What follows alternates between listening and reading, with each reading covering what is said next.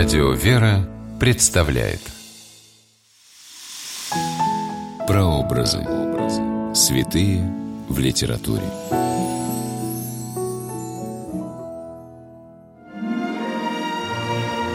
Жизнь и деяния святых вдохновляли писателей и поэтов всех времен в творчестве, зачастую давая импульс новым идеям.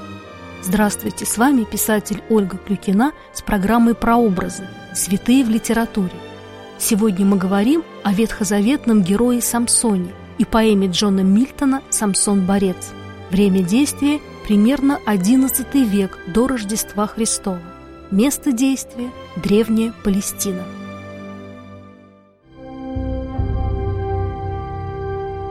Книга Судей в Библии описывает тот период в истории еврейского народа, когда после смерти Иисуса Навина израильтяне остались без вождя.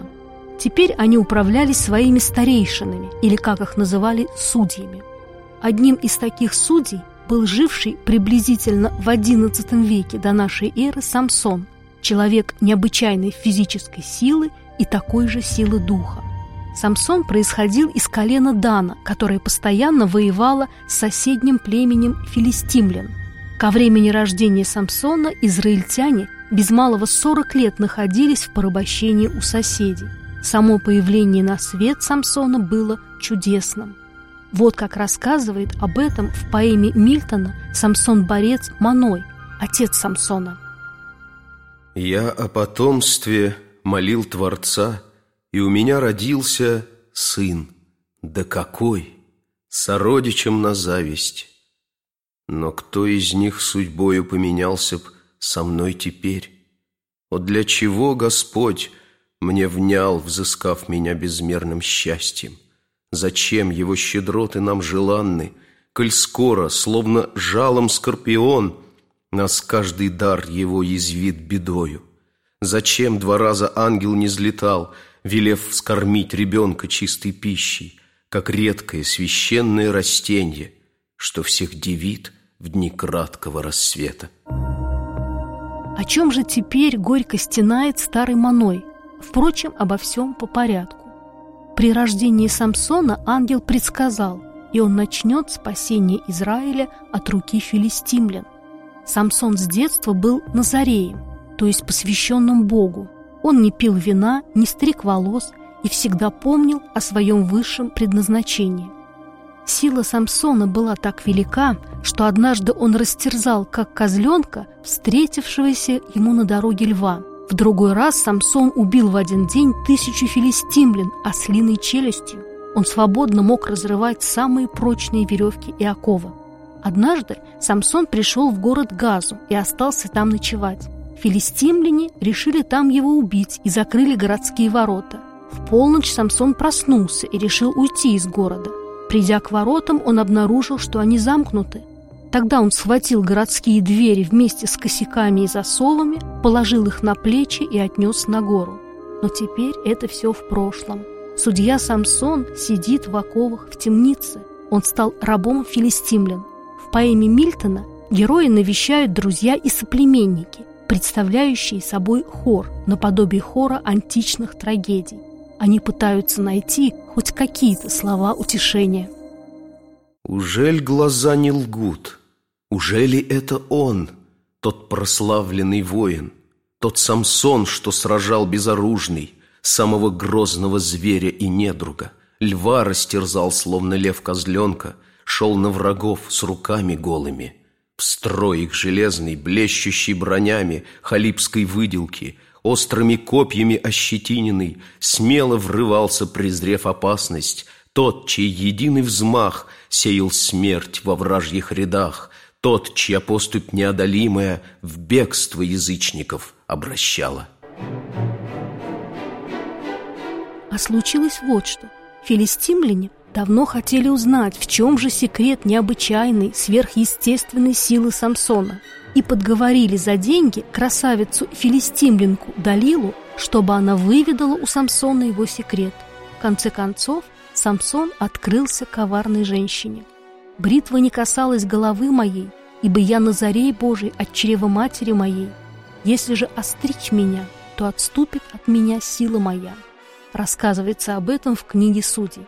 Когда Самсон заснул, Далила велела состричь с его головы волосы и позвала филистимлян. Самсон хотел с ними сразиться, но силы оставили его. Так герой Самсон оказался в руках врагов. Филистимляне заковали его в цепи, выкололи ему глаза и заставили вращать мельничный жернов в городе Газе в подземелье. Мильтон не жалеет красок, чтобы показать всю силу раскаяния Самсона. Заслужены мной все мои несчастья. Лишь я виновник и причина их.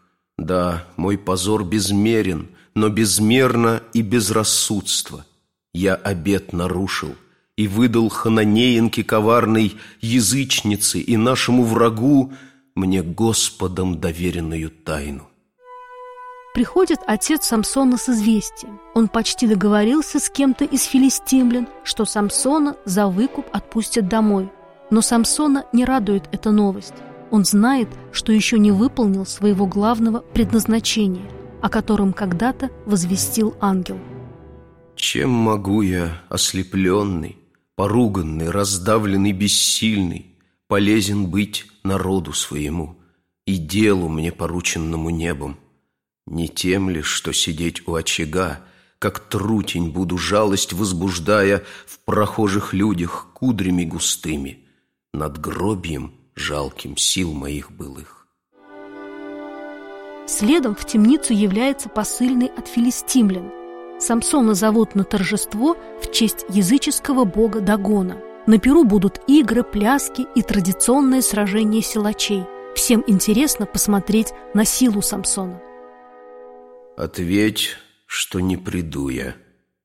Мне, еврею, закон моей страны не дозволяет на празднествах языческих бывать. Я быть для вас могу животным вьючным, но скоморохом стать. И, перейдя предел последний срама и позора, ломаться на потеху нечестивцам пред истуканом — но Самсон все-таки пошел на пир и совершил подвиг. Ведь никто не заметил, что у него уже отросли волосы, и вернулась былая сила.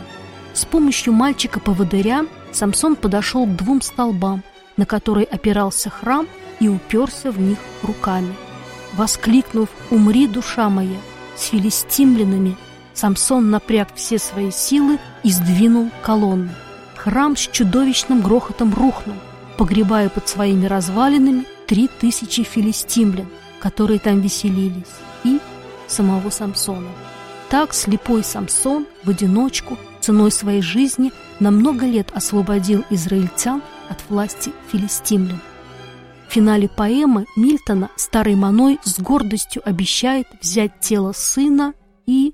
«И с почестями схоронить в земле, Отцов и дедов, где над ним воздвигну Я памятник вечно зеленым лаврам И пальмами обсаженный. На них развешу я сыновние трофеи И свитки со сказаниями о нем.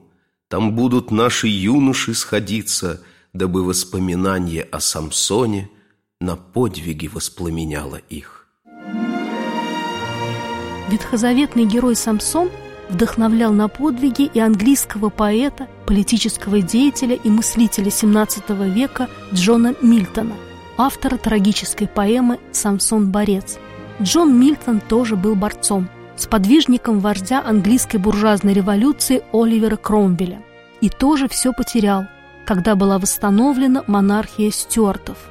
Поэт чудом избежал политических репрессий, поселившись в уединении вдали от общества. Он был стар, болен, одинок и к тому же ослеп, почти как библейский Самсон. Но как раз в этот период жизни Джон Мильтон совершает свой жизненный подвиг и пишет одну за другой грандиозные эпические поэмы на библейские сюжеты «Потерянный рай», «Возвращенный рай» и «Самсон-борец».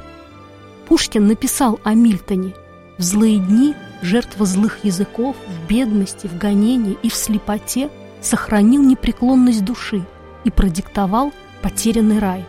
Прибавим сюда и поэму о библейском герое Самсоне. С вами была Ольга Клюкина. До новых встреч в авторской программе «Прообразы. Святые в литературе». Прообразы. Святые в литературе.